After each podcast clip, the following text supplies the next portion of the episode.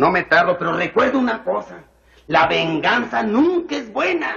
Mata el alma y la envenena.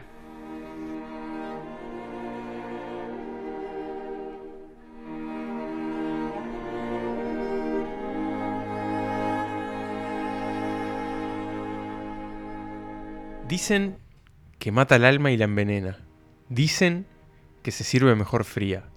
La venganza. Ese es el tema de nuestro episodio de hoy. Ese es el tema de las películas que van a poder comentar con nosotros, escuchar y conocer más sobre ellas en este nuevo episodio de Santas Listas. Podcast de cine de polenta, entretenimiento sonoro y tu podcast, sí, tu podcast favorito de cine. Mi nombre es Nicolás Tavares, saludo a mis dos compañeros y amigos eternos una vez más. Pablo Estarico, Emanuel Bremerman, ¿cómo están? Dichosos los oídos que los escuchan, queridos amigos, eh, de este hermoso podcast que ya va en su sexta temporada y nada parece indicar que va a frenar, eh, lo cual me abruma y no me, me hace no- pensar en me mi hace vejez. pensar en las noches, claro, eh, hasta dónde llegaremos, no importa hasta dónde siempre y cuando sea con ustedes. emotivo arranque y creo que, por otro lado, profesional arranque, Nicolás Tavares. Como Es un gusto para mí estar acá, es un gusto de nuevo sentarnos en esta mesa redonda, nunca mejor dicho, a hablar lo que más nos gusta. Gracias el cinematógrafo. Un invento sin futuro. Y los agradecimientos correspondientes al estudio Stanley Kubrick que nos recibe una vez más en este sistema rotativo de estudios que tiene Santas Listas. Eh, es un placer volver a estar acá, como lo dijo Emanuel, en una mesa redonda que tiene a la venganza en el medio. Eh, yo quisiera preguntarles, no si alguna vez se vengaron, pero... eh, Si alguna vez tuvieron ganas de si, vengarse. si se animan a responder eh, por qué elegimos esta temática, digamos, qué hay detrás de esta elección de, mm, de este episodio, y que es un episodio de nuevo temático en el que les vamos a ofrecer seis películas que giran en torno a la venganza. Muchas de ellas tal vez no de la forma que creen. Pero bueno, muchachos, la venganza y el cine. ¿Van de la mano? Y seguramente sí, el- la venganza es un, tema recurrente no solo en el cine, sino también en, otras manifestaciones artísticas. Creo que tiene un poco a veces de, expresión de deseo, ¿no? Esa cosa muy, muy humana también de, ese ojo por ojo, ¿no? Este, y esta vez, bueno, en realidad acá viene como un poco conectado con nuestro episodio anterior, que hablamos de tres directores, eh, Robert Eggers, Jordan Peele y Ari Aster, y en particular le dedicamos un, un buen tramo de ese episodio a hablar de Northman, la película más reciente de Eggers, que se estrenó hace muy poco en los cines, y que es una historia de venganza, justamente, y que fue un poco la que nos motivó a meternos con este tema en un año en que hubo también otras películas vinculadas a la venganza, como Batman, de la que tratamos en nuestro episodio anterior a este que les mencionábamos. Y bueno, nosotros ayer, por ejemplo, vimos una película que hasta salimos y nos preguntamos, Mm, de alguna un- forma no puede ser también una historia de venganza. Mm. O sea que ¿Podríamos- bueno. ¿Podríamos decir cuál es? Es El empleado de El Patrón, la última película de Manuel Nieto, eh, que bueno, la vimos en el cierre del Festival Cinemateca. Quiero preguntarles, ¿ustedes están a favor de la venganza? Yo estoy a favor de la venganza, creo. A favor del... Eh, de- me parece de- que está del bien a veces la venganza. A mí me parece muy seductora, ¿no? Eh, pero con la capacidad de, de devorarte por completo el Mm. alma, justamente lo Sí. que dijo lo que dijo Nico al, al Claro. principio. La cita de citando- Don Ramón, ¿no? Citando esas, esas Mm. hermosas palabras, eh, ese envenenamiento del alma, que creo que suele darnos estas historias en donde parece que la venganza es la respuesta que uno busca, cuando generalmente la lección es que detrás de ese acto, ¿qué más hay? ¿no? Eh, muchas veces la nada. A mí me dicen venganza y pienso en un joven Pablo, en un joven Pablo Valentín, mirando, por ejemplo, historias en Cinecanal como El Conde de Montecristo Mm, sí. o El hombre de la máscara de hierro. Claro. Gran Ese- película de cable. Ese tipo de películas, ¿no? Es- Estas, estas, estos dramas históricos, estas épicas en donde un hombre que probablemente lo ha perdido todo, decide finalmente recuperarlo, A veces injustamente. a veces injustamente, generalmente, y muchas veces eh, son otros quienes pagan el precio eh, en ese camino hacia, ahí está, recobrar la justicia, muchas veces por mano propia. Es interesante, igual como decía Nico, cómo venimos de, de Batman a la venganza de Hamlet en Mm. El Hombre del Norte, y hasta que finalmente nos preguntamos, bueno, ¿qué hay? ¿Qué, qué se puede abordar detrás de, este, de esta gran temática que es la venganza eh, en el cine? Nosotros tenemos seis ejemplos muy variopinto, ¿no? Muy variado entre sí. Pero creo que todos tienen algo en común y es que la venganza puede ser adictiva, ¿no? Y sobre todo adictiva de presenciar, justamente porque no somos nosotros quien la llevamos adelante. Ni, la que, ni quienes la estamos sufriendo. La venganza que además está presente en películas infantiles incluso, ¿no? En El Rey León, por ejemplo. Claro. Es una película sobre la venganza. La venganza de Simba. eh, de Simba contra Claro. su tío. Bueno, porque deriva también de la, de la historia base de Hamlet, que, que bueno, de nuevo ya lo dijimos en el episodio anterior, pero es, eh, bueno, lo que al parecer derivó de la or- historia original de La leyenda vikinga. la que leyenda vikinga que podemos ver en El Hombre del Norte. Es un gran motor narrativo, ¿no? Sí.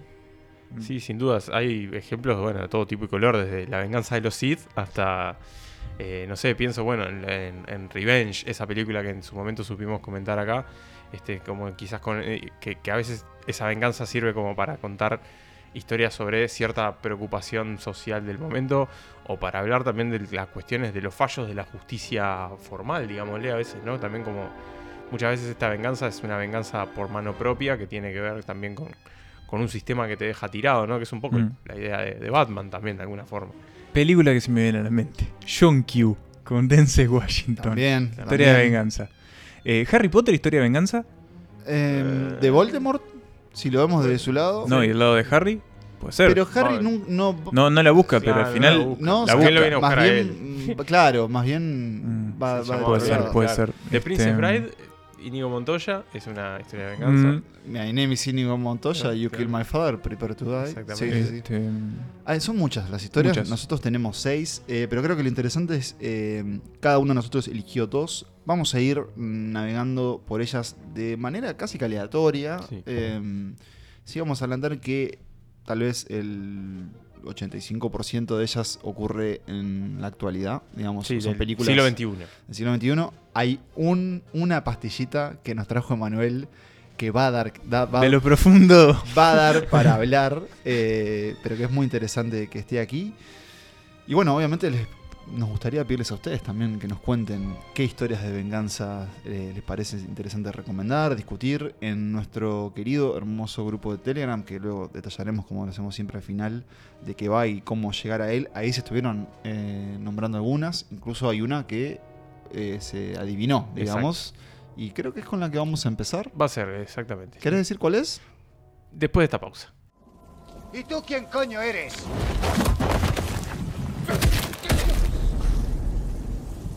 La venganza.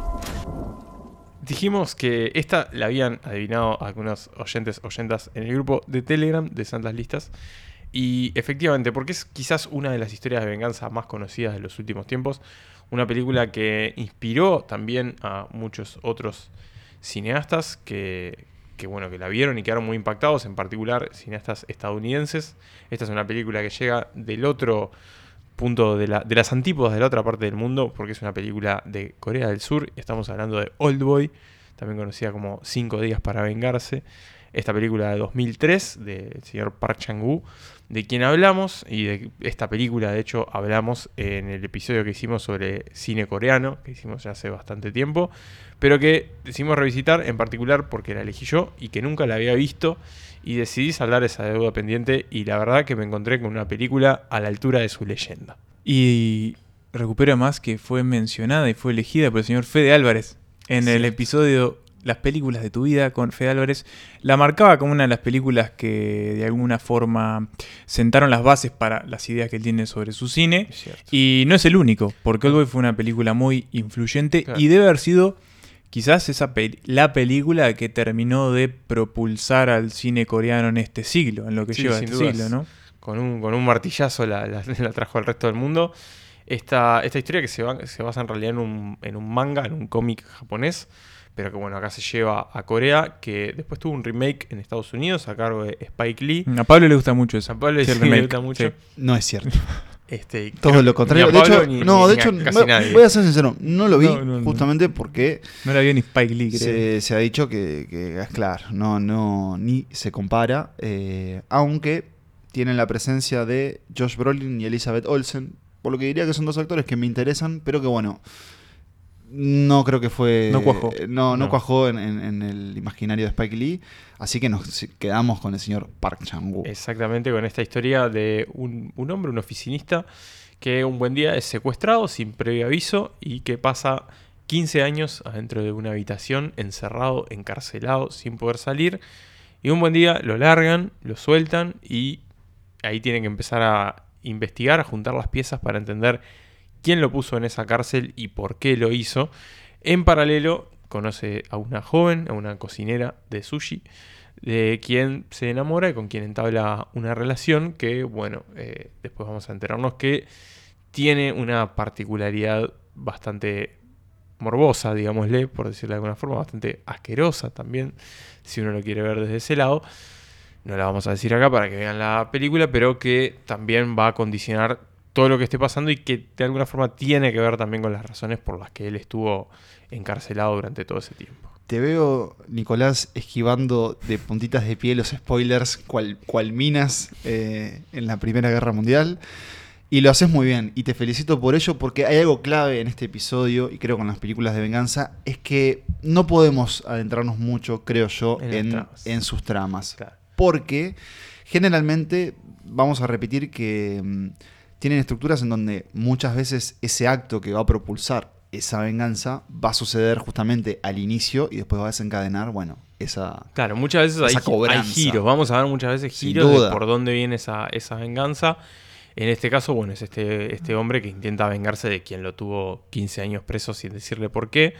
Y que es una película que se apoya mucho en, en las secuencias de acción, muy estilizadas, digámosle, que tiene. Tiene una escena icónica, una toma continua en un pasillo, una pelea entre, entre este protagonista. contra Ah, una decena de con- hombres. Sí, creo que te quedas corto incluso Armado, armado con un martillo, nada más, contra bueno, toda esta gente. Este, y ahí también tiene como una mezcla bastante particular, ¿no? De, de algunos momentos como de, de comedia, de alguna forma, una comedia bastante negra. Tiene toda esta acción, tiene, bueno, momentos devastadores, de mucho drama, es bastante sangrienta también. Mm. De hecho, bueno, obviamente uno de sus grandes fans es Quentin Tarantino, a quien obviamente tiene muchos puntos de contacto en su cine con esta película. Y que ese mismo año, de hecho, estrenó Kill Bill, o sea, una película que de alguna forma tiene punto de contacto en cuanto a tono y, y, bueno, obviamente tema también, ¿no? Porque las dos son historias de venganza. Y es, muy- es bastante mala leche la y es película. bastante mala leche, sí, sí, sí, sí. Uno la pasa mal, pero al mismo tiempo dice, ¡guau, qué increíble esto que estoy viendo! Sí. No apta para estómagos sensibles, No. eh, no apta para defensores de, de- De los de- animales. de la vida marina y de, de los pulpos. Repleta, como lo dijo Nico, repleta de, de- de escenas icónicas y sobre todo una para mí una experiencia brutal. Yo Mm. recuerdo haberla visto bastante joven esta película, te diría incluso antes de mis 20 y, y recuerdo que sí, fue una apertura del cine coreano, es decir, mirá como qué pacato que es Hollywood Sí. en comparación Ahí, ahí uno lo se que da cuenta, ¿no? eso, Sí, como sí. con lo que proponen estos narradores. Bueno, y además, en el caso de Park Chang-woo, lo refiere a él, o, o podemos hablar de él como un, eh, un fanático de la venganza, Claro. porque esta es una... La segunda parte de una trilogía espiritual, digamos, Sí. la trilogía de la venganza. donde sus otras dos entradas se llaman eh, Sympathy for Mrs. Vengeance y Sympathy for Mr. Mr. Vengeance, claro. Eh, yo solo vi Mrs. Vengeance, pero también la recomiendo. Me falta completar la, la del señor va. Venganza. Pero eso, no están vinculadas, ¿no? No, No, no, no, no, no, no, no. vinculación. Sí, sí, bueno, está, Temáticamente. está en, la, Sí, está en claro. la temática, pero bueno, si tienen que ingresar por una, no lo duden, vayan Old por... Boy. No decepciona, verdaderamente. Old Boy, un clásico de la venganza que pasa hoy por Santa Lista.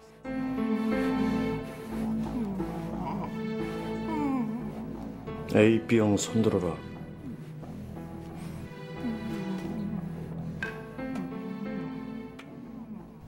Una advertencia.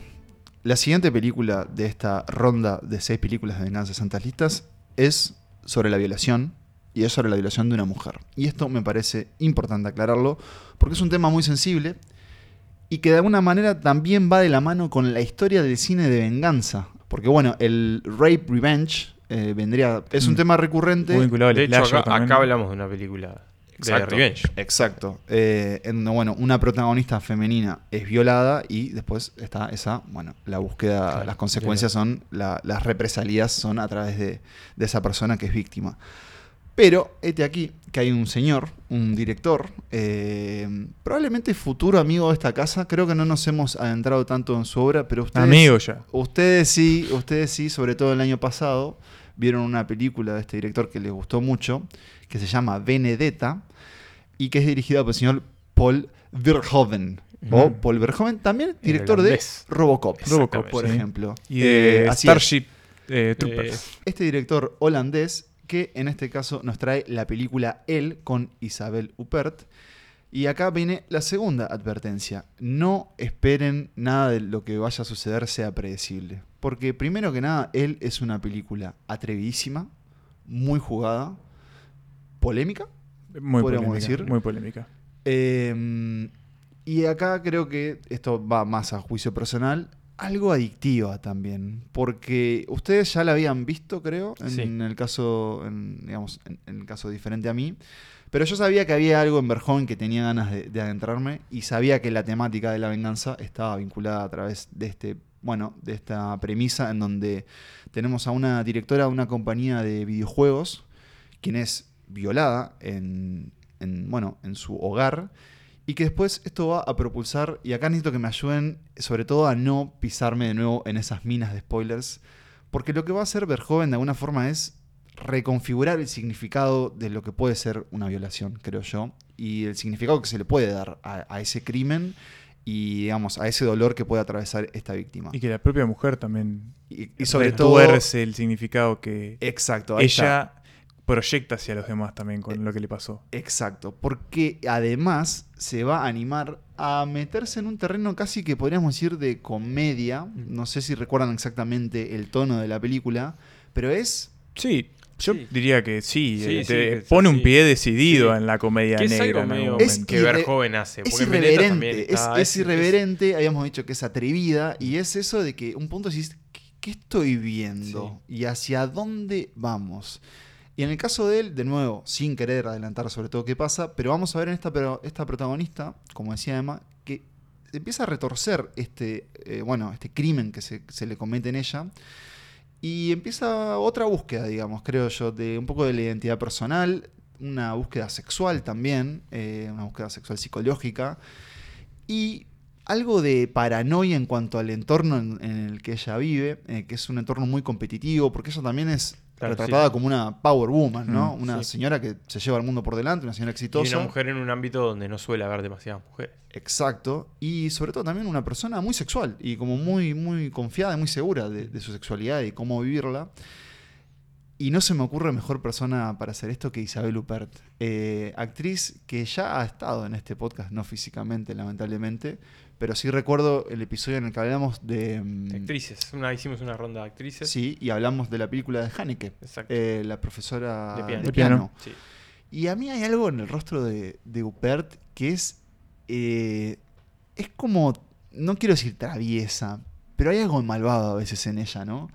Sí, su- en general sus personajes eh, caminan por la fina línea de la perversión. Sí, son retorcidos. Y Claro. eso le viene muy bien a Verhoeven, porque Verhoeven debe ser uno de los directores más perversos que hay hoy Sí. en día. Y astutos. Y ella también es como una actriz que es capaz de dotar de astucia a, a- a sus, a sus personajes. Yo no tengo visto, pero mm, ella creo que ha trabajado con Chabrol y dicen que hay una película muy buena. Una que es, es estafadora con. Sí. un veterano. Sí. Eh, sí, está muy bien. Bueno. es muy divertida aparte. Por ahí pueden encontrar puntos eh, de conexión con él y Verhoeven eh, en esto algo más chabroliano, hitchcockiano, digamos. Es un suspenso que acá viene la invitación a que se animen eh, a adentrarse en el cine de Verhoeven. Y de nuevo, tal vez no sea la clásica búsqueda de decir, bueno, algo, algo se ha cometido a, me han hecho algo, Claro, es hora de pagar. pagar. Mm. Sino que es, me han hecho algo, ¿qué hago con esto? Claro. Sí. Y acá está, creo que un poco la, la magia de él. Em, no sé si ustedes quisieran A mí, yo recuerdo cuando, cuando la vi, me. eso, contar sus sensaciones de, de- de su primer encuentro con él. Claro, Que uno fue muy polémica también. fue polémica. en Cannes y fue muy premiada. estuvo nominada al Oscar ella. Estuvo nominada al Eh, Oscar y lo perdió con Emma Stone. Con Emma Stone por La La Land, creo, ¿no? Ese, ese año. Es Ya te 2016, creo. Sí, él. sí, sí, sí. Así que fue La La Land. Eh, yo tengo un recuerdo de, de, claro, verla sin tener demasiado este, claro los rumbos que puede tomar Claro. el cine Verhoeven. Entonces, esperarme algo un poco más clásico. Claro, un dramón, un dramón a partir de lo que le sucede. Pero eso de repente una vez que sucede el hecho y empezás a ver hacia dónde va la película, y es como vos decías, empezás a meterte en ese universo que está bastante enrarecido, bastante Eh, retorcido, pero no claro. solo con ella, sino también con los vínculos familiares que tiene, Los profesionales. los profesionales, los vecinales. También. Y, Sí, te, sa- te saca como de la comodidad habitual de este y empezás a decir, bueno, pero te empezás a acomodar en el asiento y es como que no... Y decís, pero ¿para dónde está yendo esto? ¿Qué, qué clase de película estoy viendo? De, de nuevo, estómagos sensibles, abstenerse, sobre todo la, la, digamos, todo lo referido a la violación también es recurrente en la película, Mm. de diferentes formas que no vamos a adelantar, pero digamos, eh, se vuelve a ese momento. Entonces, claro, cuando vos entras a repetir esa- esas imágenes, también se empiezan a desvalorizar de alguna forma o a recobrar otros- otro, otro significado. Y creo que ahí está el encanto de Berjón, que dijo que le costó mucho poder eh, hacer esta película en Estados Unidos. De hecho, no, no es hecha en Estados Unidos, pero porque no, no había ninguna actriz que, que aceptara el papel. Es que creo que, que es como el, tiene el sello europeo de las cosas que los europeos se animan a hacer y los yankees De no se nuevo, animan. confirmamos cada vez que, que vemos este tipo de películas lo, lo pacata que es. Sí, pero además Sí, yo siento además que Verhoeven eh, debe ser de los pocos que se animan a hacer determinadas cosas hoy en el cine, incluso dentro del cine europeo. Como que cruza determinados límites, es un viejo de ochenta y pico Sí. que cruza determinados límites que vos decís, bueno, Respect. estás, estás convencido de lo que estás haciendo, es como, te, te puede gustar, no te puede gustar, pero no, no, como no se puede decirle... Sí, no es tibio, no es tibio. Claro, no, se la juega, se la juega por la manera en la que él ve el cine y la ficción y es como de verdad muy destacable. Es momento entonces que ustedes se la jueguen y le den una oportunidad a esta historia. El de Paul Verhoeven y protagonizada por la gran Isabel Huppert. Capaz que podríamos escuchar a- un poquito de, de sus palabras, ¿no? ¿Qué les parece? Me parece muy perfecto. Qu'il soit maudit, qu'il soit damné, ferme le livre, sonne la cloche, éteins la bougie. C'est quoi ça Ah, vous êtes un très mauvais catholique, vous connaissez pas le rite d'excommunication? Et vous, oui. J'en ai entendu parler, oui. Mon père me faisait toujours le signe de croix comme ça. Avant d'aller à l'école. Il le faisait d'ailleurs à tous les enfants du quartier. Mais il y a des parents qui ont fini par lui demander d'arrêter. Ça peut se comprendre. Oui, enfin, mon père, apparemment, il l'a mal pris. hein. Il a fait sa tournée ce soir-là. Nos quedamos en el continente europeo para seguir explorando los vericuetos de la venganza. Y en este caso vamos a meternos en otro tipo de venganza, quizás porque se aferra más al- a la cuestión azarosa, a lo que a veces eh, puede estar lateralmente en una historia de venganza y que cambia un poco las reglas de juego en este tipo de películas. Em, vamos a hablar, y estoy hablando de Riders of Justice, una película danesa del año 2019, si no me equivoco, porque acá nos llegó bastante Llegó tarde, y en los torrents además apareció bastante tarde. Ahora Pablo me está chequeando en este momento del año. Una película del danés Thomas Anders Jensen, que es un guionista que suele trabajar mucho con la directora Susan Bier. em, que en este caso, bueno, se pone detrás de, la, de, de esta película para contar, eh, obviamente, una historia de venganza. Tenemos eh, en el arranque, y, y voy quizás a meterme, sí, un poco más en la trama, porque creo que vale la pena, en este caso, como contar desde el momento mismo en el que nos claro, metemos Sí, en la película. sí, Tenemos sí, eh, la película comienza y vemos que hay un. Creo que es una niña que le pide a, su abuelo o un pariente, le pide que, bueno, quiere una bicicleta, que le regale una bicicleta. Eh, por motivos que, eh, bueno, en la película se van a, mostrar, eh, ese acceso a la bicicleta se complica y implica que otra bicicleta de otra persona sea robada. El robo de esa bicicleta va a implicar que una familia no pueda utilizar esa bicicleta para trasladarse, una, una estudiante, y eh, ella y su madre deban tomar el metro para ir a, hacer sus quehaceres eh, diarios. Y eso va a implicar que en ese metro va un hombre, le va a dar el asiento a esa mujer, y en ese metro va a producirse un estallido. Va a haber una, podemos decir un atentado, quizás, ¿sí? Entre comillas, vamos a ponerlo así. Un choque, bueno, está por verse. Eh, pero la cuestión es que la mujer que se había sentado en ese, en ese asiento muere. La, la- la adolescente no, el hombre que le da el asiento tampoco. Y eso va a empezar a generar oleadas en la película. Una de las oleadas es que el hombre que dio el asiento, que es un analista como de algoritmos y ese tipo de cuestiones, un matemático, va a empezar a obsesionarse con lo que pasó en ese tren, va a empezar a prestar atención a determinadas pistas que parecen su- eh, indicar que detrás de ese eh, Accidente, accidente había hubo algo más. Va a intentar comunicarse con el viudo de la mujer y ahí es donde va a aparecer, y nos ponemos de pie, el gran Mads Mikkelsen, que personifica a un militar bastante duro, bastante seco, que acaba de venir de, creo que es Afganistán o algún país de eso. Si piensan en el Max Mikkelsen de Another, Another Round, Drag, este, este, bueno, muy pulcro hombre, de- Sí. de, pelo peinado y, y de, de Profesor, este, profesor académico. ¿Qué encontramos acá? encontramos a un Mads Mikkelsen rapado, con una barba este, imponente. Y de nuevo, un tipo muy áspero, muy áspero que está lidiando con el duelo de haber perdido a su mujer y que todavía intenta de alguna manera volver a vincularse con, con esa hija que también sufrió una pérdida muy grande. Eh, este, el, el- el hombre, el analista, el matemático, va a decidir acercarse a él para plantearle la teoría de que quizás haya algo más atrás de ese accidente, de que quizás haya habido un atentado y una supuesta pandilla eh, esté detrás de lo, de lo que pasó. Y le va a proponer, bueno, bueno, eh, venguémonos, venguémonos de esta Así gente nomás. que en algún sentido destruyó las vidas de, de un montón. ¿Esta es una historia de armas tomar? Es una historia de armas tomar, porque ellos van a decidir justamente tomar las armas junto a un par de ayudantes este, bastante variopinto, eh, donde tenemos un gran personaje llamado Emmentaler o algo por el estilo. Eh, y bueno, este grupo casi que paramilitar en algún sentido va a empezar a, buscar a esta, a esta pandilla para, para vengarse.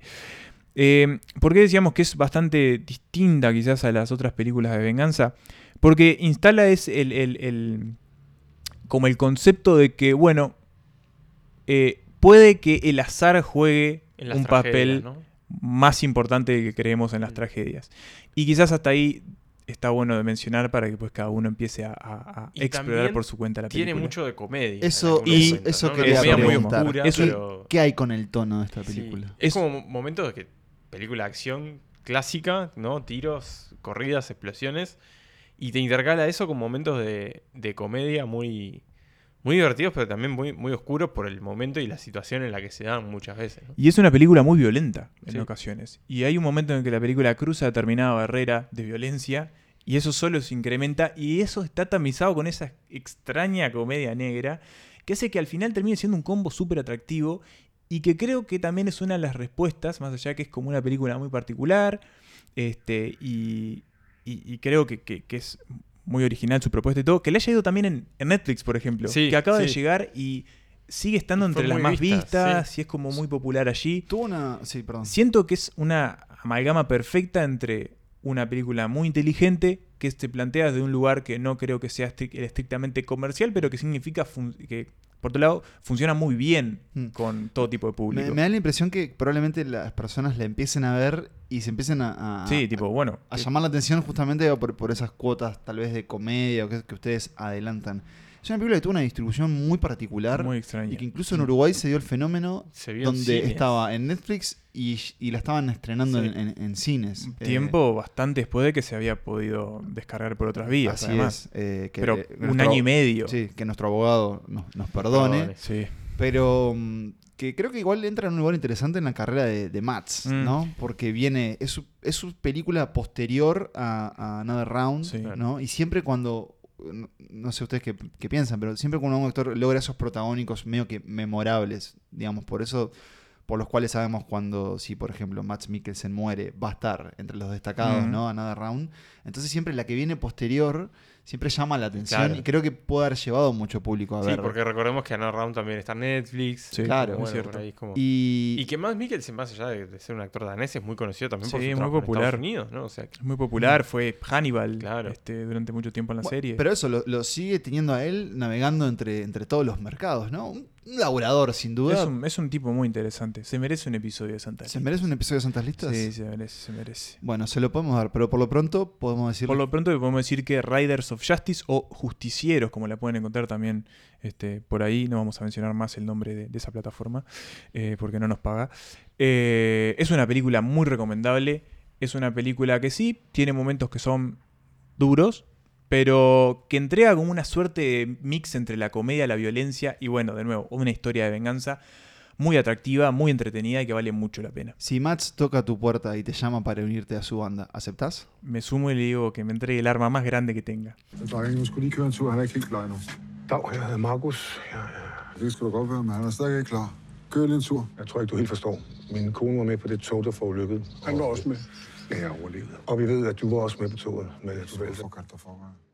La primera mitad de esta ruleta de venganzas fue. viajó por distintas partes del mundo. Fuimos por Asia, por Europa.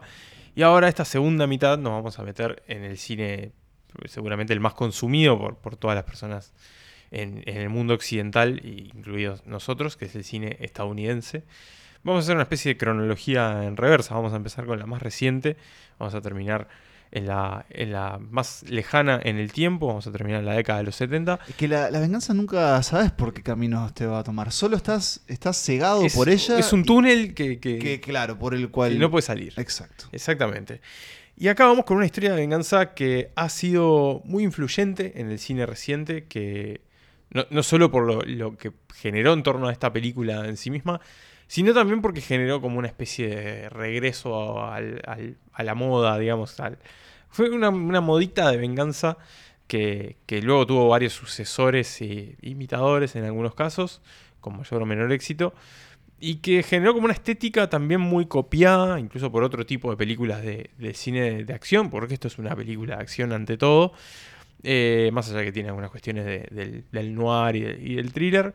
Una, una estética muy particular y un protagonista que prácticamente quedó asociado a, a su, a su rol y del que prácticamente no ha cambiado su, su estética y su apariencia en los últimos años gracias a este personaje al que ha revisitado ya en otras tres películas con la cuarta próximamente a estrenarse. ¿De quién estás hablando? Estoy hablando del señor John Wick. Estoy hablando, por lo tanto, de Keanu Reeves, el protagonista de esta película, que dirigió Chad Stahelski, un director primerizo que conoce a Reeves, de hecho, porque él fue su doble en, en la trilogía de Matrix, era su doble de riesgo, y acá decidió pasar a, a- a detrás de cámaras y reclutó a su amigo para el rol protagónico, este personaje, este John Wick, que decide vengarse de una, de una pandilla, de una mafia rusa, que eh, asesina a su perrito. Esa es la, la motivación para la venganza. No es un perrito cualquiera, además de que es un perrito muy lindo y muy adorable. Un Es- eh, un cache- ¿Era es un cachorro? cachorrito, Sí, un sí, cachorrito, sí, divino. Un joven muy can. Un joven can que es muy significativo para él porque es el recuerdo que le queda de su esposa. Es De una su difunta. difunta esposa. Ella muere y le deja como, como, como herencia, digámosle, este cachorrito, que muere cuando John Wick decide no... Colga- colgar, Dec- colgar. Claro, decide retirarse, tiene un incidente con uno de, con, Con el Theon hijo- Greyjoy. con Theon Greyjoy, que es el hijo del mafioso, del capo de la mafia. Y esta gente, bueno, decide tomarse venganza de él y él a su vez decide empezar un camino de venganza contra esta gente, entrando de vuelta al mundo que él había decidido abandonar, que era un mundo de asesinos a sueldo, que es casi como una hermandad paralela subterránea que está por todas partes, pero nosotros no conocemos. Una cosa media Illuminati, que bueno, se ha ido de- desarrollando también con, la- con las secuelas y que de hecho ha tenido como sus propios spin-off, porque bueno, John Wick se convirtió en una franquicia, en una fran- franquicia muy taquillera y que tiene todo su origen en esta película, que es muy buena en cómo retrata la acción, es muy buena en, en su puesta en escena, en sus coreografías de combate, en cómo está retratada esa acción. Eh, mucha acción con no solo golpes, sino también con, armas e incluso con, vehículos.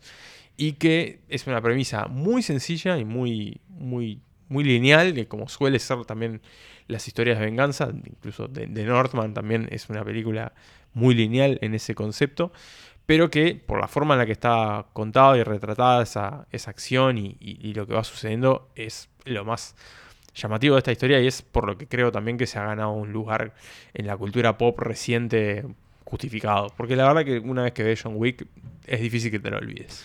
Eh, es un verdadero hito, creo yo, en- de, de lo último, tal vez más interesante en ese cine más pochoclero, sin duda, pero que nace, al, nace como con cierta cuota de cine independiente, aunque es, es un trabajo de, de estudios importantes. Pero es una película chica dentro de todo. Eso, claro. que, que revitaliza la carrera de, de, de Reeves, como dijo Nico, de manera eh, desco- descomunal que se convierte en una franquicia, lamentablemente diría yo, porque a medida que nos vamos adentrando en el mundo de Wick, creo que se va poniendo un, poco... Se va perdiendo la magia, ¿no? Se va poniendo un poco menos interesante, aunque sí se empieza un, un ejercicio de, de- de world building, ¿no? Sí. De, de ir adentrándonos en... Y siempre con grandes elencos también. En- bueno, empiezan a aparecer estrellas de, de calibre, Mm. eh, pero que como creo que vos dijiste vos, es una película que una vez que, bueno, le das play, en el caso de estar streameándola, no puedes apartar la mirada, porque demora casi que pocos minutos en, eh, bueno, en empezar a caer los fiambres. eh, y de una manera muy estilizada, vos hablabas de ese uso de, de las armas, eh, en algún punto se le llamó el Gun Fu, Kung Fu. porque, mm, digamos, Sí, es muy acrobático y coreográfico. Muy acrobáticos, casi siempre en planos largos, Sí. en casi en planos secuencias, falsos o no, pero que de alguna forma le dan cierto re- realismo y no, ¿no? Porque hay un realismo en que donde, por ejemplo, ves que el protagonista se cansa, ¿no? Claro. No, es, no eran esas viejas estrellas de acción. Sí, que no, no es podían- John McClane. Claro, este, podían pelear ahora, sino que, digamos, cada acción y reacción Claro. eh, tiene también... que, de hecho, eso también lo vemos en Oldboy, ¿no? Por ejemplo, en la pelea del pasillo Sí. terminan todos agotados. Sin duda hay John Wick es hija de Oldboy. Totalmente. Eh, yo, una pequeña, pequeña anécdota. Recuerdo ver, ver esta película cuando fui sometido a un eh, poco dañino eh, procedimiento quirúrgico. Na- nada, no me hice nada, no se preocupen. Pero sí tenía una noche en el hospital, tenía mi computadora y tenía, quería ver algo. Algo que, Que te distraiga. algo que me distraiga, que me cambiara el humor.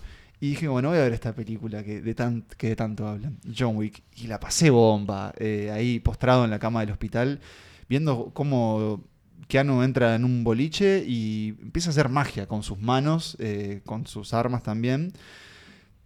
Y de alguna forma eh, adentrarse en, en una prisma muy simple, pero que hasta el día de hoy seguimos viendo, seguimos viéndola, ¿no? Ya Sí. vamos por la, vamos a ir por la cuarta. Cuarta John, Wick, va a tener el spin-off este del, del hotel. Sí. Y, y también, yo decía hoy que, que fue un poco también la que revivó como el interés por la venganza, como quizás unos años antes ya lo había hecho esas, ese subgénero casi de hombres veteranos buscando venganza, Sí, iniciado sí, por Liam sí, Neeson. tal cual. y su Taken, ¿no? Mm. Sí, que igual, al menos en la primera, el corazón está en, en John Wick. Porque si te lo pones a pensar, es la historia de un viudo Claro. y de alguien atravesando un duelo, que bueno, que su forma de atravesarlo es, es, es cobrando vidas, ¿sí? Eh, suponemos que son vidas de maleantes. Claro, eh, gente que no merece. gente que no merece y gente que, eh, bueno, de alguna forma quiere eliminarlo. Responsable además de que tengamos Matrix 4, por ejemplo. Es verdad. Sin el en la que está vestido de- de, John Wick. Sí, todo y, el apa- tiempo. y aparece el director de Sí. John Wick. Porque también, bueno, posiciona la carrera, digamos, dispara la carrera de, de- Chad de Chad Stahelski. y del otro, porque hay otro que creo que está en el guion o en la Ah, producción. Son dos. Sí, guionista. Uno después termina dirigiendo películas de Rápido y Furioso, como que los dos, este, mm, bueno, eso, se, se propulsan. Y además... eh, Derek Kolstad ahí es el, está. el guionista. y además, como vos dijiste, Nico, empieza- empezamos a ver después como las copias en... Atomic Blonde, por Atomic ejemplo. Blonde, inmediata. ¿Cómo es la de Bodenkirk? Nobody. Nobody. Que parece que está buena. A mí me gustó. ¿eh? Me gustó. bien, donde Sí. empezamos a referir a otras películas como John, John Wick, Wick, pero en tal lado. tal cosa. Entonces, algo claramente marcó, casi casi como un fenómeno de cultura pop, ¿no? Sí, sí, tal Eh, cual. Y creo que también tiene esto que es, es eh, tal vez una de las mejores ideas, que es con el perrito no. O sea, Claro. porque Aparte no con es que, ese no es perrito. que le matan a la esposa, a la No, no, hija, al claro. padre, le matan al perro. Claro. Y le roban el auto. Y le roban el auto. Tremendo auto. Tremendo auto. Eh, y eso, bueno, desencadena todo el resto. De nuevo, para mí sería más interesante que hubiese quedado ahí, pero tampoco le voy a criticar a Keanu, que siga haciendo lo suyo. Vengan esos billetes. Son laburantes. Eh, yo creo que vi todas. eh, Yo vi solo la Yo 1 no y he la visto 2. las secuelas. Y tal vez la 3 no recuerdo mucho. La 3 es esta Parabellum, esa. Parabellum. No, no la vi. Sí. esa. ¿Cuál es la de Halle Berry? De eso, la 3 puede no, no, puede no puede que recuerdo sea a esa, Berry. puede que sea esa. Eh, tiene tiene muy, buenas, muy buenos tortazos, eh, además de bueno de, de uso de armas. Sobre todo también revitalizó esta idea de que, de que se puede hacer muy buen trabajo de acción con el cuerpo. Porque, Claro. Y que veníamos de esa época del corte rápido también en el cine Eso, acción, eso. ¿no? De la cámara en movimiento. bueno, vos hablas de Liam Neeson, es reconocido. Hay un clip de Taken donde es Liam Neeson eh, Saltando atravesando un una reja y tiene 28 16 35 planos. cortes, 16 claro. planos. Y John Wick van a decir, no, si vas a hacer acción, se hace de esta forma. Eh, como adyacente recomendaría también que, no sé si entra en Venganza, tal vez la 2 sí, pero la película The Ujú. Eh, esta película sobre un policía que básicamente tiene que ir subiendo un edificio eh, ajusticiando también a otras personas. También como un poco eh, padre de John Wick Claro. en el sentido de, que la acción se sienta como que duele. Carnal. Y aquella, aquella de Joaquín Phoenix, eh, de Lynn Ramsay. Pensé en, ¿cómo era traerla, pensé en traerla aquí también. Esa Eh, tenía You algo Were yo. Never Really Here. Esa también tenía una cuotita John Wickera. Sí, Mm. una cuotita de John Wickera. Pero bueno, hay que ir a la fuente, ¿no? Hay que ir a la fuente, tal cual. When Ellen died, I lost everything. Until that dog arrived on my doorstep. A final gift from my wife. In that moment, I received some semblance of hope. An opportunity to grieve unalone. And your son took that from me. Oh, Stole that from me. Killed that from me! People keep asking if I'm back, and I haven't really had an answer. But now, yeah, I'm thinking I'm back. Yo quisiera contarles la historia de Dwight Evans. Dwight eh, vive en la calle. Vive en un auto. Y no vive muy bien. Eh, está muy desaliñado. Podríamos decir que su higiene Es dudosa. es está bastante venida a menos. No parece haber muchos objetivos en su vida, más que, bueno, merodear, Subsistir. sobrevivir. Eh, de nuevo volvemos, y capaz que acá hay otro tema recurrente en las venganzas, tiene una barba pronunciada, tal vez un- en parte un poco con, con su look de indigencia. Pero aunque no parezca, eh, Dwight sí va a tener un objetivo cercano, y es vengar la muerte de sus padres. Una vez que el- la persona responsable de la muerte de sus padres es liberada de prisión, y acá, si desean, eh, les diría que adelanten, porque lo que les voy a revelar es, de alguna forma, el disparador de esta película, llamada Blue Ruin. Azul tiene una traducción bastante peor en, Sí. en español. Tiempo de venganza. Algo algo así. así, muy eh, de Jeremy Saulnier, o Soñé. ¿Qué va a pasar? Dwight va a lograr esa venganza y va a matar a quien mató, a las- eh, quien asesinó a sus padres. Eso es básicamente el puntapié de Blue Ruin Es el primer acto. El primer, casi que hasta el, el- el epílogo del, del- perdón, el prólogo de, de Blue Ruin, porque ¿qué va a pasar en esta exploración sobre el drama, la venganza, la familia y un poco las consecuencias de nuestros actos? Es que Dwight va a lograr esa venganza, pero después va a tener que pagar por ello. Y acá, señores, Se se van a viene... vengar de su venganza. Exacto, porque Con una apilada de venganza. eso digamos. mismo, porque lo que proponen estos muchachos, eh, Jeremy Saulnier y una especie de amigo, colaborador, que es el actor que hace de Dwight, llamado Mike, eh, Malcolm, Malcolm- Malcolm Blair, es una película independiente hecha con muy poca plata, pero con mucha, mucha convicción, en donde para mí va a dejar uno de los mejores dramas sanguinarios independientes del cine estadounidense de los últimos 20 años. Una película que en su momento te diría que parece que tenía el logo de ISAT impreso en su afiche, pero que incluso ya en su afiche llamaba la atención, un afiche donde había un auto, unas letras gigantes que decía, eh, bueno, Blue Ruin, y que para mí propone una historia completamente conmovedora, completamente humana, y de una, y acá tal vez sea un poco extraño, pero de una belleza en esta historia que de nuevo es violenta, que es jodida, y Pero que hay, es como encantadora al mismo y tiempo. que es encantadora porque tiene algo casi como que de, tiene unos ribetes de drama europeo y una belleza de ver, bueno, a Dwight navegando esta realidad que él decidió. Porque, bueno, él parece era un tipo, podríamos decir, normal, con una vida normal, con padres, una hermana que también es una mamá casada, con hijos, y que decide, bueno, decide que lo que quiere hacer es cobrar esa venganza y básicamente ir por el camino del cuchillo y la sangre. Lo logra, pero le va a costar, le va a costar un precio alto. Y nosotros vamos a entrar en una especie de juego de gato y ratón entre Dwight y la familia de él, de quien él mata, eh, para casi que siempre estar sorprendiéndonos por los giros que va a tomar eh, Blue Ruin, en donde de nuevo, para mí, cada escena duele de alguna forma, no solo por, por, bueno, por, por esos actos violentos que va a tener, y lo repito, es sangrienta, es, es, es una violencia como mm, filmada de una forma muy, Sí, muy áspera, descarnada. muy descarnada, en donde casi siempre, por ejemplo, bueno, si ves eh, un tiro, o digamos, o, o un corte, lo ves en directo, hay ahí trabajo de maquillaje, efectos especiales, y sin embargo, estás ahí casi que sintiendo cada uno de esos pasos de esa vida, donde parece que el tipo tenía todo el futuro por delante hasta que se lo quitaron de las manos y él ahora decide eh, cobrar, digamos, cobrárselas por, por sí mismo. Estuvo bueno que hayas traído esta, esta película porque creo que es la que más evidencia esto que, bueno, podemos pensar del tema de la venganza, ¿no? Tenemos a... ¿Cuántas veces hemos visto un tipo común que de repente es lanzado a tomar la venganza, que lo hace y que ahí termina la película y que está todo bien? Bueno, ¿Qué pasa en después de general, eso? después Claro. de eso, el tipo tiene que seguir con su vida. ¿Y cómo va a seguir esa vida? O sea, esa venganza que se cobró, ¿va a quedar ahí aislada o va a seguir generando como oleadas Hmm. a lo que tiene que vivir todavía? Y eso es lo que plantea Blue Ruin y que lo hace de manera excepcional. Sí, y también como la, im- la imposibilidad de escapar de esa de ese ciclo de venganza, ¿no? De esa cosa de, bueno, del Claro, siendo ojo, como un círculo ¿no? Como vicioso de de uno venganza, al ¿no? otro y el otro al otro y así como esa ida y vuelta constante que también es como... Como es- que, eso- que a veces las películas sobre la venganza también te muestran que en realidad la venganza puede ser terminar pasándote para el otro lado, digamos. Mm. Sí, Le- te metes y bueno. Te termina chupando la vida. Hay, hay un reflejo claro de, de lo bueno lo armada que está la sociedad estadounidense eh, Mm, sí. porque acá estamos estamos hablando de un país donde vos podés conseguir un arma de un calibre Importante. Una importantísimo. K-47 en un Walmart. Esa, Claro. y tenerla ahí en, en- en- en la choza en el fondo de tu casa.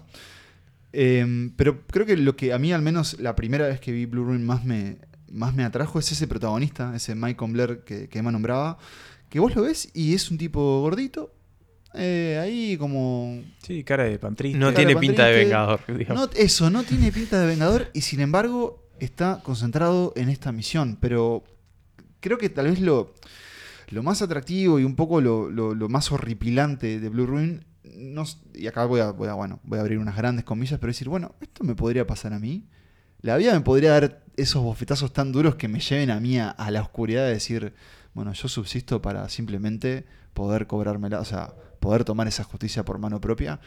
Y que pasa una vez que esté en ese baile, digamos, ¿hay forma de que eso termine bien?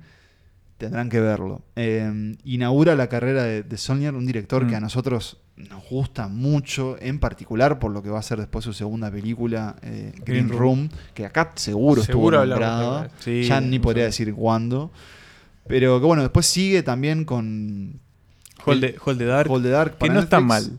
Ahí No está mal. Sonner también dirigió unos episodios de, de True Detective, creo que de la, de la tercera temporada. Y ahí anda. En este caso, aparte, creo que fue una película que hizo como con crowdfunding, en esa época en donde, bueno, Todo se hacía con todos crowdfunding. hacían con crowdfunding y demostró que, bueno, que en realidad sí se puede hacer un- una gran película con poco. Eh, y que yo también, de nuevo, creo que me estoy repitiendo con lo del estómago sensible, pero hay que advertir, esta Sí. no es una película para ver con, con los purretes al lado, esto es una película adulta, pero mm, a mí me hace pensar también como en el cine de Jeff Nichols, Mm. pero un poco más sádico, ¿no? Un poco más brutal. Nichols a veces siento que tiene un poco de, de reparos y también está fascinado por otras Es cosas. un poco ¿no? más cálido. Sí, y, en cambio Sonyer parece que, que no, que esa cabecita es un poquito más, más oscurita. Stay in the trunk. That's easy. My leg's broke. Are you coming for me or for her? Who? You came to my sister's house. Were you coming for me or for her? Look, man. You. Why don't you just call the police? Send me to jail. Same as you. Just keeping it in house.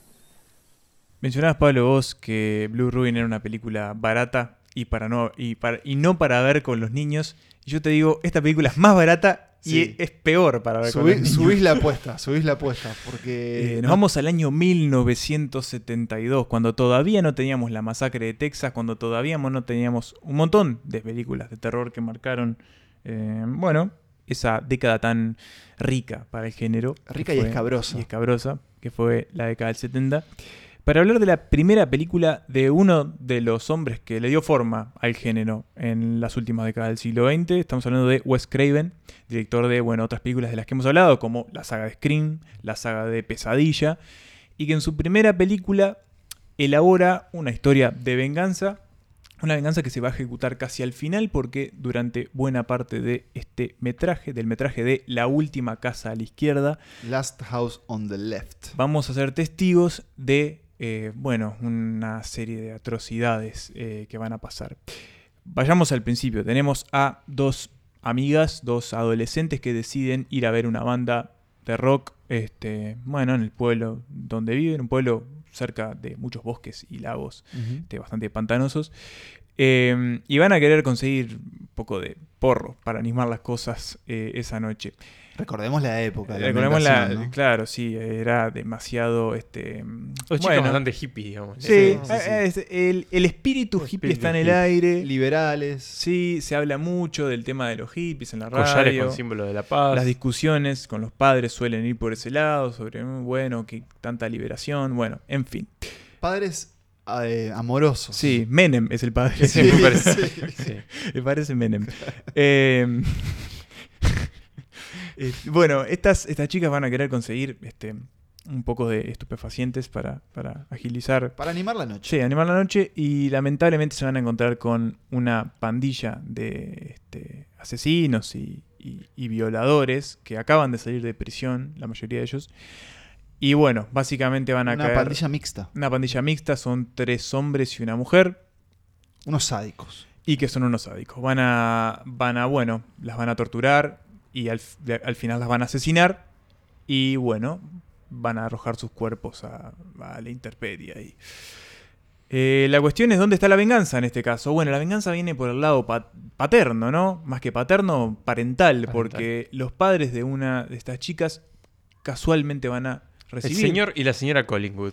Los señores Collingwood, señores muy refinados ellos, Sí, sí. de, bueno, como Suburbanos, digamos, clase Y de nuevo, media, amorosos. amorosos y muy importantes también para Sí. la sociedad, para esa sociedad al, pa- al- al parecer. Su Bueno, casualmente médico. van a recibir a estos malhechores y van a decidir, bueno, se van a enterar que ellos mataron a su hija, de que la mataron de forma horrible además, y van a decidir eh, tomar justicia por mano propia. A- Hasta acá, por lo que describís, parecería que hablas de una película. Mm, Normal. dr- dram- drama violento y normal. Sí. Y creo que tenés que aclarar que Bueno, no lo es en absoluto, no lo es en ante absoluto. los ojos del presente. No lo es en absoluto porque, bueno, esta película hace mucho hincapié, para empezar, en esas escenas de, bueno, tortura y violación que sufren estas, estas jóvenes eh, de una manera muy realista, pero por la manera en la que está planteada y filmada. Esta película es una película que la deben haber hecho, creo que costó menos de pesos, 100 mil sí. dólares. Es una película extremadamente barata,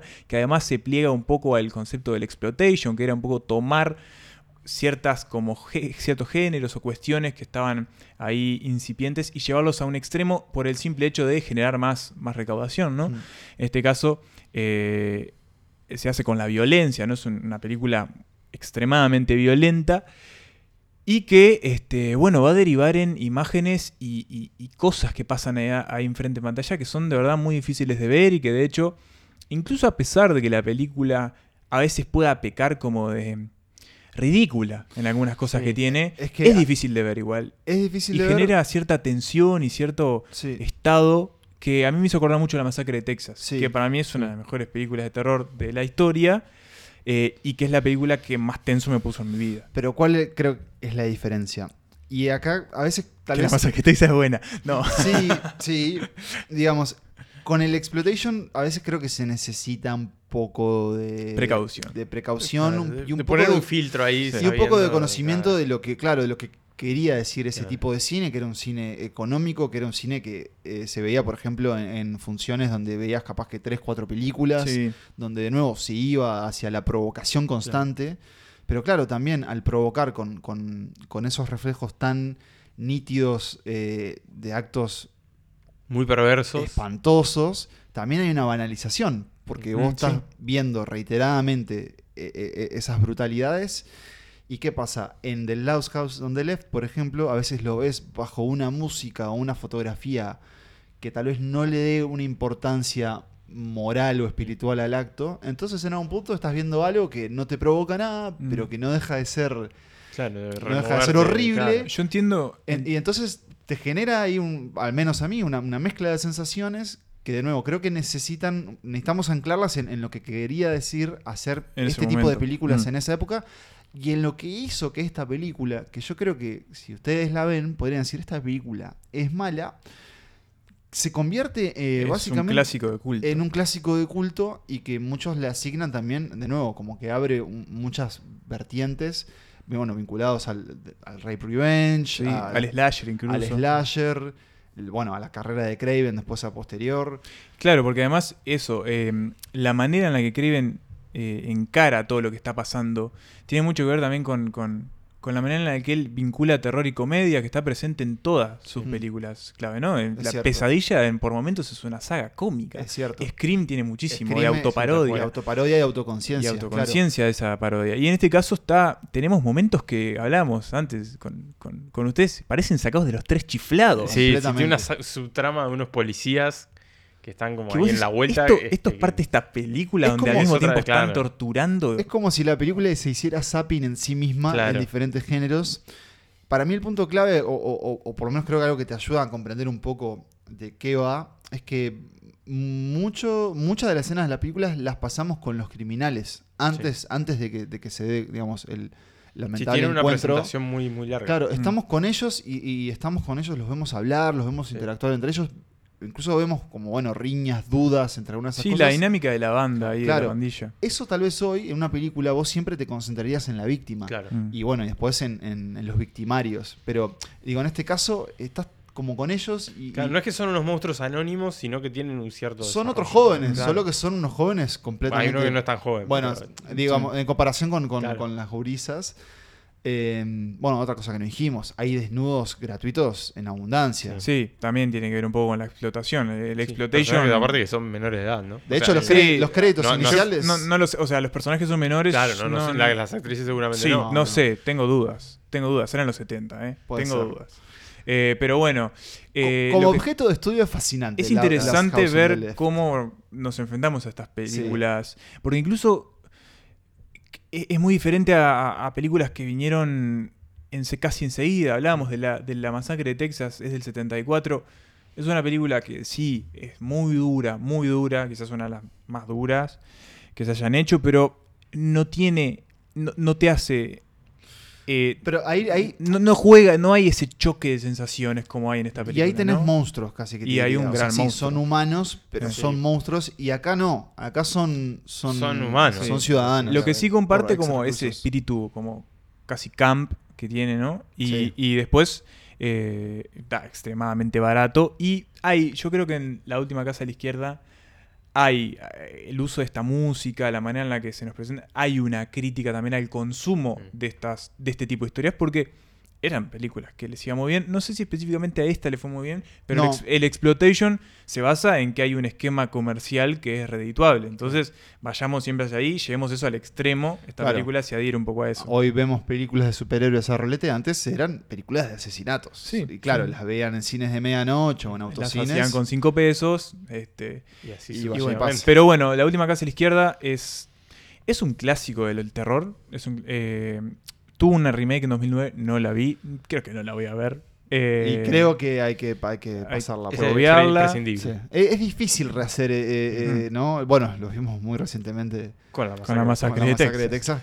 Que está dura. Ah, es Jodida. Eh, hay gente que le gustó, vi gente que le gustó. ofender, eh, Rodó, que, quien fue... Sí, y Fede también, Albert. Fede, pero me parece que. Mm, yo- hay que ver que tanto. Sí, tanto sí, porque sí, sí. Ellos hicieron la historia y después básicamente la entregaron y hagan con esto lo que quieran. Eso, y después eso. David Blue García hizo, hizo lo suyo. Pero bueno, Pero eh, bueno. sí, del el remake de Lost House of Dead, si lo vieron, díganos Cuéntanos qué tal. pero es difícil. Por lo pronto, esta yo diría que es una película. eh, esta sí hay que animarse. Mm. Sí, hay que animarse. acá hay que- y, es pol- y es polémica. Pero, pero también es, es, es muy honesta en, en- en- cómo entenderla, me parece. Digamos, bastan apenas un par de, de escenas para. Basta el arranque. Basta sabes. Sí, basta el arranque. Y después, bueno, las escenas tal vez más, más tur- turbulentas. eh, sí, ne- necesitan un poco. Este es un episodio que necesita. eh, Estómago. Sí, de estómago. Entrañas. Y, y sí, y es, un epi- es sangre. Hay Mm. sang- no sé qué más decirles. Pero de nuevo, es muy lineal. Es una película extremadamente lineal. Sí. Eh, Y que, eh, bueno. y que se reserva la venganza para muy al Sí, final. y los embargo, prepara ¿no? para un tercer acto casi que descabellado, Sí. podríamos decir. Y, Eh, sí, y un final particular. particular. The Pero Last bueno. House on the Left. Oh, uh, this, this is my roommate, Sam. Hi, girls. This is my sister, uh, Martha. Uh, Martha, these girls, uh, you know, want to buy some grass. Come on in. Come on in. Gotcha. Oh, shit. Hey, stick around a while. How about a bite? Yeah, I'd like a little something to eat myself. Nice going, junkie. Here's your yum yums. Y así llegamos al final de este viaje que nos paseó por seis venganzas cinematográficas bastante diferentes entre sí, pero también en varios casos con puntos de contacto entre ellas. Un repaso que pasó por distintas épocas, por distintos países, por distintos tonos y por distintos encares de la venganza, esa herramienta tan destructiva como a veces también muy satisfactoria para quienes la, la perpetran. ¿Sensaciones de este repasito?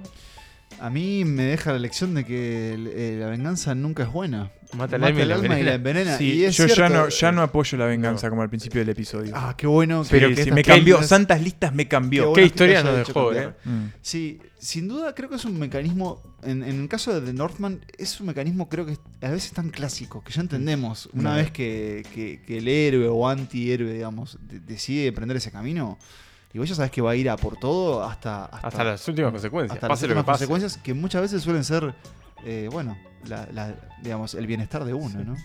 Mejor película de esta selección. Bueno, a mí él me... me- Yo me quedo con él. Él, me, Él y Oldboy. Él y Oldboy Sí. diría que... Despegadas sí, del resto, Diría que son... Ahí va, sí, el Tiger 1. Mm, sí. Eh, Blue Ruin me parece... Blue Ruin, me sí. Una muy- buena- un buen descubrimiento. De cerca, sí. Eh, John Wick es muy bueno. John Wick está en el nivel John gran Wick- John Wick y, y Como- Riders of Justice son dos Sí. muy buenos entretenimientos Sí, sí, sobre la eso, venganza. Y después tenemos The Last House Ay, The Last. House Que Valor histórico. Sería Valor la histórico. cuota de la cuota de estudio Sí, académica claro. para este episodio, pero sí, John Wick creo que también se lleva como el, el premio de fenómeno. El premio- el de premio del público. pop. El premio Claro. del público Se va, lleva. va para John Wick, que además también se permite, digamos, las revisiones.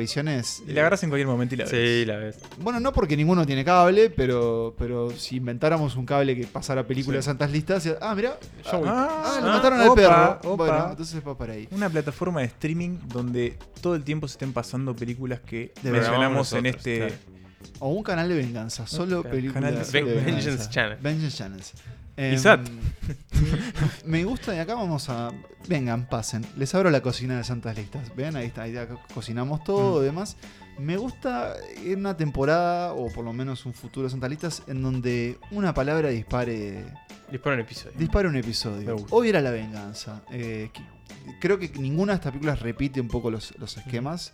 Aunque, de nuevo, tal vez, muchachos, sí les tenemos que dar un mensaje: es no busquen la venganza. No, no. O sí, o cuéntenos. Mirá, yo Una me Yo me pasó, vengué claro. y la verdad que estuvo bien. Y la verdad que. sí, Desde que me vengué. Claro, o quisiera vengarme, no sé cómo, cómo hacerlo. Claro. Yo jamás planeé una venganza, pero de- y debe, debe tener algo como. Una satisfacción. Claro. Sí, sí, seguramente. Eh, pero hablando en serio, señores, eh, la venganza, tema escabroso, un tema que el cine va a seguir explorando. Nosotros apenas les traemos seis, seis tentempiés. eh, para ver en compañía, casi siempre creo que es mejor.